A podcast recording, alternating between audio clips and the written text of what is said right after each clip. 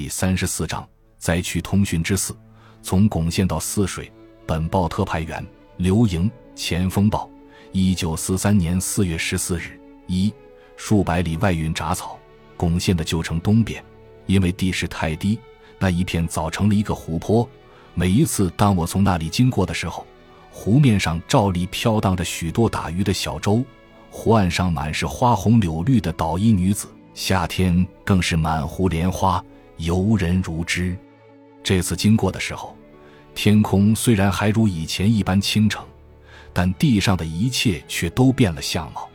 湖岸的垂杨柳早被人攀光了新枝，只剩下秃秃的树干。河里的小船倒是比从前更多，但上面蹲着的已不是悠悠张网捕鱼的渔夫，而是些拿着长竹竿打捞鱼腥草、杂草的穷人。湖水被搅浑了，一堆堆带泥、充满腥气的杂草湿淋淋地堆在湖岸上。从前我知道有人吃这东西，但谁知道这竟还是大宗的出口货物呢？有许多泗水县的人、荥阳县的人、郑州、广武的人，他们都从几十里、几百里以外，黎明前动身赶来，用一元二角的代价往家中搬运，推的推，担的担。路上扯得如一条绳一样，因为在东边没有水的山岭地带，连这新年的东西也成了珍贵的食物。从前人们常说“百里不运粮”，意思是说粮食太重，超过百里便豆腐盘成肉架，无利可图。但今天竟有几百里外运杂草的事。从巩县到泗水，要翻过惊人的大山老尖脊，要翻有名的虎牢关。那些地方山势险峻，有些又陡又长的大坡，陡得好像竖着的梯子。但那些推铡草的骨瘦如柴的人却跌倒了再起，压折了腰肢，流尽了汗水，把这铡草搬运过去，因为他们的家里还在眼巴巴地等着咧。这些人，他们既然来到百里以外购运铡草，当然没有什么盘缠携带。中午时分。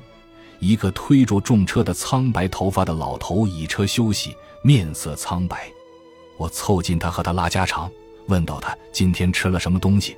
他从车上的小口袋中掏出一块鱼皮面膜，说：“我来的时候带了八个这样的馍，两天吃了六个，今天一天还没敢吃，因为我还得回到广武啊。”说着，老泪已经落在他花白的胡须上。二两个典型的兽人。在巩县的时候，我看到两个典型的兽人，有一个是小孩子，大约有三四岁，我从来没有看到过那样瘦的脸。那张脸，除了多一张干枯的皮之外，着实和骷髅差不多。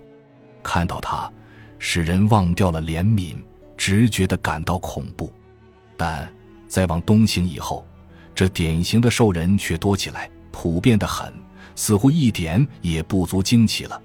在巩县泗水之间的洛口镇，我看见一个十四五岁的小孩，大约因为饿得太狠，已经弱得不能走动，连大便都屙在裤子上。他的母亲一边替他收拾，一边诅咒着说：“早该死了，还不快死！”在他的母亲把他的衣服高高掀起的时候，我算看到了一个饿瘦的躯体是什么样子。平常人们说饿的肋骨一条条地抱着，那实在还不足以形容人瘦的程度。我看见的这个小孩，怎么说呢？他的躯干简直完全萎缩了，一笼统成了一绺干柴。我深信没有饱饭吃，他肯定会慢慢饿死。而且万一侥幸能活过荒年，他的性命也难保住，因为他的肠胃肯定不能再恢复正常效能了。巩县到泗水。中间经过一个名叫疗愈的地方，那里有个既陡且长的山坡。骑自行车的来往旅客，对着一段路都望之生畏，因为必须把自行车扛到肩上，才能爬上天梯再见平原。但饥饿的火，却自自然然替这艰苦的劳作找到了代替人。许多十五六岁或十三四岁的童子，成群结队。迎出二三里外，要求替人肩车翻过大坡。为了抢这个的生意，你争我夺，有时打得头破血流。但抢到手的远赢了二三里，又加上二三里的跟车快跑，再加上把车艰难地扛上山巅，报酬不过是法币一元钱到二元钱。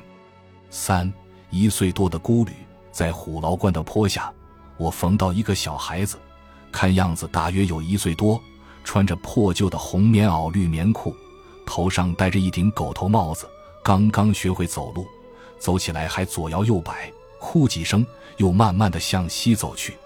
大路上满是烟尘，行人往来不断。几个乡下女人对我说：“这是刚才一个广武逃荒来的人丢下的。”怪好的一个男孩，你积积德把他带走吧。我没带他的办法，只是叹息，想给他几个钱，但这个才在人世上生活了一年多的孩子，还不会知道钱的用处。四野荒漠，卖什么东西的都没有。想赶上去问他几句话，或者给他些安慰，又明知他除了要妈和吃奶之外，什么也不知道。我痴呆了好久。望着那高不盈尺的影子渐离渐远，心里涌出难以言喻的苦痛。他也许会失足跌落在沟里，也许会被那些已经变成野兽的人吃掉，谁知道呢？一边的女人也叹了口气，说：“啥办法？老天爷收人。”年前到城里赶会，从城里到虎牢关，一里多路就遇到四个，不过可都是闺女。不像这个做娘的，离手离脚的男孩都搁在路上，我不忍再听下去，跺跺脚走开了。四，泗水市的三种红馍。泗水市上有三种红馍，第一种是鱼皮面蒸成的，每斤所价十元；第二种是石糠面蒸的，每斤所价八元；另一种是蔺草根磨成面蒸的，每斤六元。有钱人赚钱的方法是层出不穷的，穷人的被剥削便也弄得无处逃避，因为鱼皮也有人吃，便有人把这东西也垄断在手里。据说有人以千余元的代价可以买榆树数百株，因为穷人急于出卖，然后他专卖鱼皮，仅仅鱼皮便可以抵偿了本钱，木材完全净赚。蔺草根这东西。在别处的人听到，也许感到很生疏。这种植物生长在黄河滩上，和做蒲扇的蒲草差不多。它的根子普通有笔管粗细，深入地层两三尺深。过去谁也不知道这东西能吃，不知是哪个人发现的。但自从发现之后，过去荒凉无人的黄河滩简直比石蝉还热闹。几十里以外的老头妇女。都成群结队到那里去挖掘，因为道程太远，往返困难，他们便露宿在黄河滩上。这些千千万万的人争着攫取的食物，我也买了一点尝尝。我不愿说谎，着实难以下咽。杏子大小一块馍，便有枣子大小一块，无论如何也嚼不动的渣子。听他们说，专吃这东西的人拉不下大便。日子久了，便肚皮膨胀，脸皮浮肿，但他们好像谁也不管这些，因为他们挨过一天是一天呀。